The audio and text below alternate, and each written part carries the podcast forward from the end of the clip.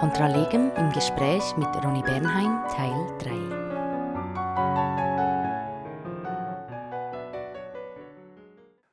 Das Schwierige mit den Symbolen ist tatsächlich, dass die ganze Welt voll ist mit, mit Symbolen. Oder? Menschen sind sinnsüchtige Wesen. Überall sehen wir Bedeutungen, auch dort, wo sie gar nicht da sind.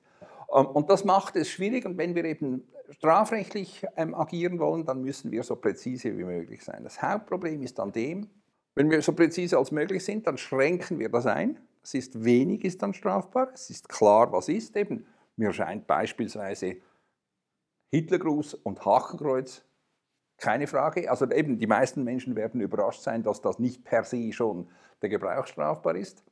Und dann beginnen die anderen äh, Symbole. Eben 88 ist ein typisches Beispiel.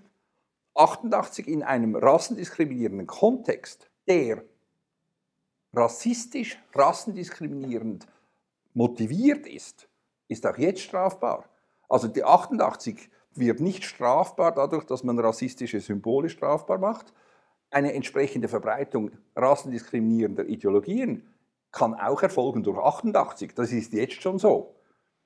Also wenn ich quasi einen, einen, einen, nationalsozialistischen Aufruf ähm, schreibe, also einen Neonazi-Aufruf und mit 88 unterschreibe, dann ist allen relativ klar, was das heißt.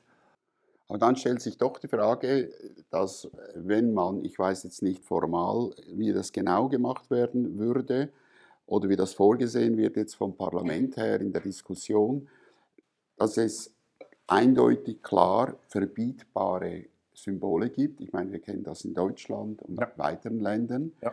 Äh, und wie du sagst, es ist für viele in der Schweiz überraschend, dass das Hakenkreuz überhaupt genau. erlaubt ist. Genau. Das wäre eine vielleicht Liste oder eine Abbildung von klaren Symbolen. Und dann gäbe es wahrscheinlich eine zweite Gruppe, die abhängig vom Kontext ebenfalls verboten werden. Genau. Also der zentrale Punkt ist, mir scheint, wir sind uns alle einig mit den nationalsozialistischen Symbolen. Wobei das schon eine Schwierigkeit hat, weil es gibt so einen Kernbereich, wo wir uns einig sind. Zum Beispiel ist, sind die beiden SS-Runen, sind das rassendiskriminierende. Ähm, das, ähm, typischerweise werden die eben nicht so verwendet die werden, weil sie eben nicht, also das ist zwar die Allusion ähm, äh, auf den Nationalsozialismus ist da, aber per se ist es mehr Nationalsozialismus als eben rassendiskriminierend. Man müsste wahrscheinlich ähm, ähm, die erste Geschichte sagen, nationalsozialistisch, das erste, da sind wir uns alle relativ einig.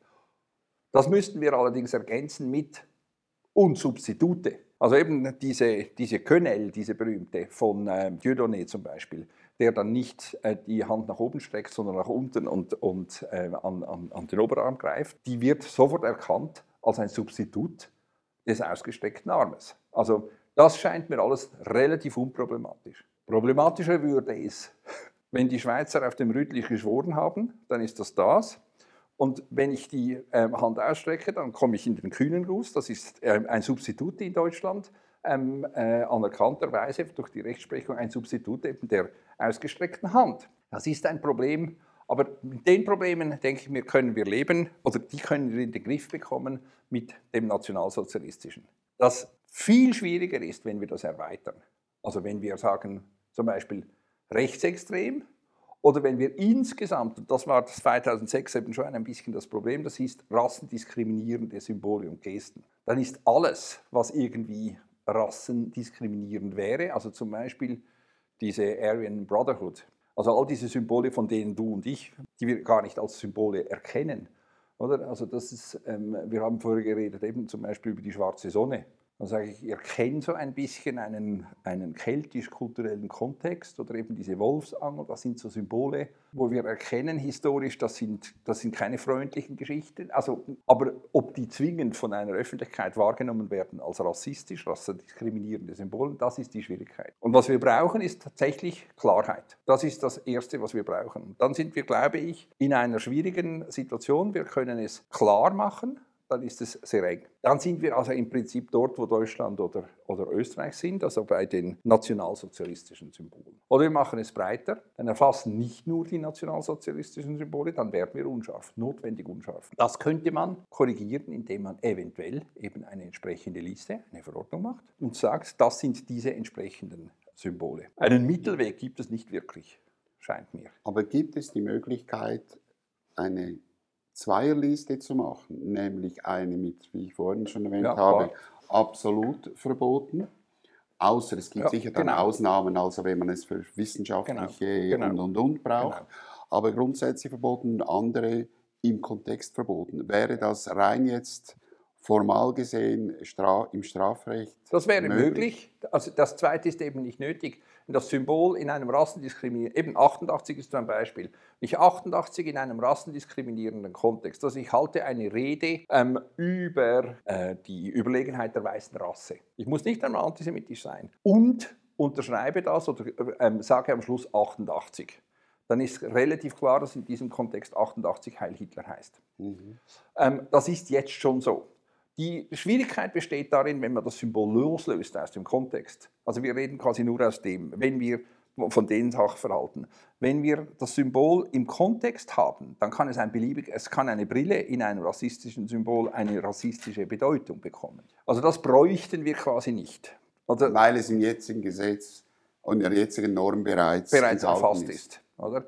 Und wir haben ja auch nicht wirklich Probleme, das ist das Lustige, oder? Wir haben ja nicht wirklich Probleme, ähm, was das betrifft, weil wenn der rassendiskriminierende Kontext deutlich ist, dann sind die äh, Gesten quasi nur Beleg dieses Kontexts. Also das, mir scheint, wir gewinnen nicht viel, wenn wir das explizieren. Was wir gewinnen, ist die absolute, quasi das absolute Verbot oder die absolute Strafbarkeit der Verwendung von bestimmten. Eben, soll es, wäre die Frage letztlich, soll es zulässig sein, dass dein Nachbar eine Hakenkreuzfahne hisst am Wochenende?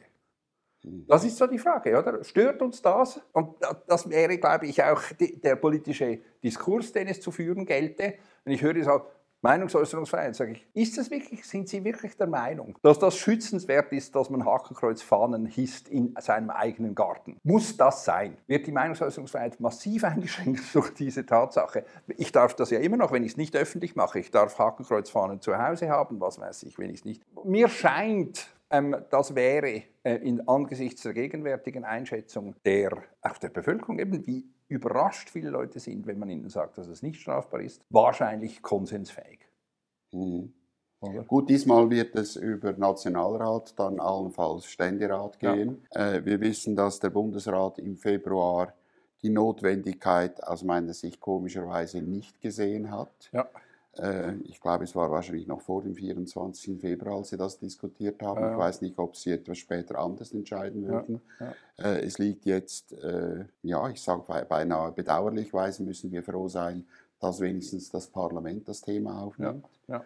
Und wir können also aus meiner Sicht hoffen, dass eine vernünftige Lösung kommt. Wiederum, wie damals bereits die, Anti, also die Rassismusstrafform als ja. solches, in einem engen, aber sehr klaren, deutlichen Bereich. Genau. Oder der, der Punkt ist effektiv, man ist so quasi, man ist in einer Abwägung, wenn ich es eng mache, fokussiere ich es eben sehr deutlich auf das Dritte Reich und den Antisemitismus, was weiß ich, wenn ich es, wir wollten das damals nicht zum Beispiel bei 62 bis mit der Leugnung von Völkermorden. Es hatte ausdrücklich heißt es Leugnung von Völkermord und, und Verbrechen gegen Menschlichkeit. Dass der Europäische Gerichtshof in Straßburg dann sagt, die Leugnung des Völkermords an den Armeniern ähm, ver, äh, die Strafbarkeit dieser Leugnung verletze ähm, die Meinungsäußerungsfreiheit. Das kann ich persönlich nicht nachvollziehen. Das ist genau der Punkt, oder? Wenn man es öffnet, läuft eine Gefahr, dass es unscharf wird und dass dann jemand kommt, das ist aber etwas anderes. Bei Völkermorden insgesamt ist es natürlich schwierig, weil da kommt auch immer diese, das ist ein schlimmerer Völkermord, das ist ein weniger, wie wenn es weniger schlimme Völkermorde gäbe. Oder? Also das ist eine unglückliche Diskussion, scheint mir. Und deshalb, das Wesentliche, worum es geht, ist, dass wir diskutieren müssten, wollen wir es eng und scharf oder wollen wir es weiter? Ich muss sagen, als Staatsbürger, grundsätzlich hätte ich es lieber breiter, Hm?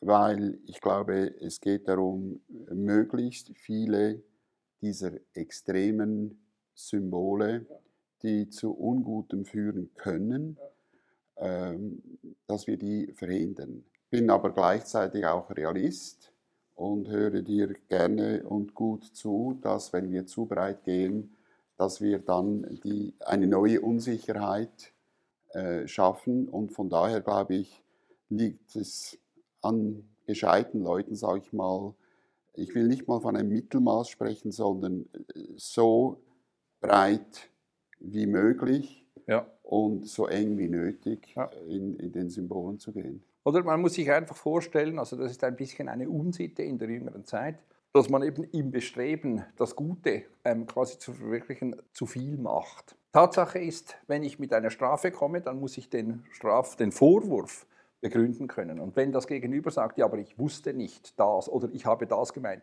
und es besteht tatsächlich die Möglichkeit, dass das gemeint war, muss ich sagen, okay, dann nicht.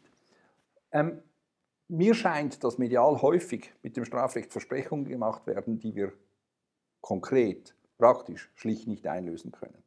Also mit Unverjährbarkeiten oder was weiß ich, wie, wie, will ich 30 Jahre später noch herausfinden, was war? Oder das sind so, es ist doch eine Sauerei, wenn das verjährt, sage ich ja, schon, aber es ist eben auch pr praktisch unmöglich, das Gegenteil zu machen. Also man muss aufpassen, dass man nicht zu viel verspricht, oder? Weil dann schauen die Leute ins Gesetz und sagen, das ist doch jetzt so. Dann sage ich, ja, das ist nicht so klar.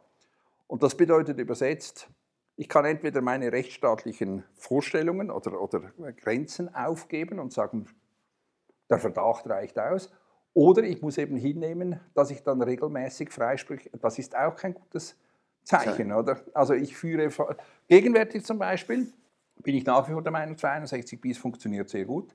Es werden ähm, von den äh, beanzeigten Sachverhalten ähm, werden nur, keine Ahnung, 20 Prozent, 30 Prozent überhaupt äh, von den Staatsanwaltschaften zur Anklage gebracht.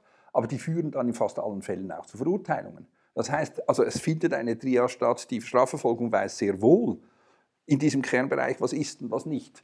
Ähm, ich stelle mir immer vor, eben, wir hätten Dutzende von Verfahren vor Gericht, die alle mit Freispruch enden.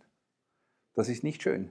Also, Nein. Das, das, das, Aber das ist Symbol- nicht der Fall und ich glaube, Genau. die Hoffnung, die wir damals in, in die Strafnorm gesetzt haben, die sind erfüllt. Das glaube ich auch. Also ich würde das nach wie vor glauben, dass das eine Ja. sinnvolle Strafbestimmung ist, oder?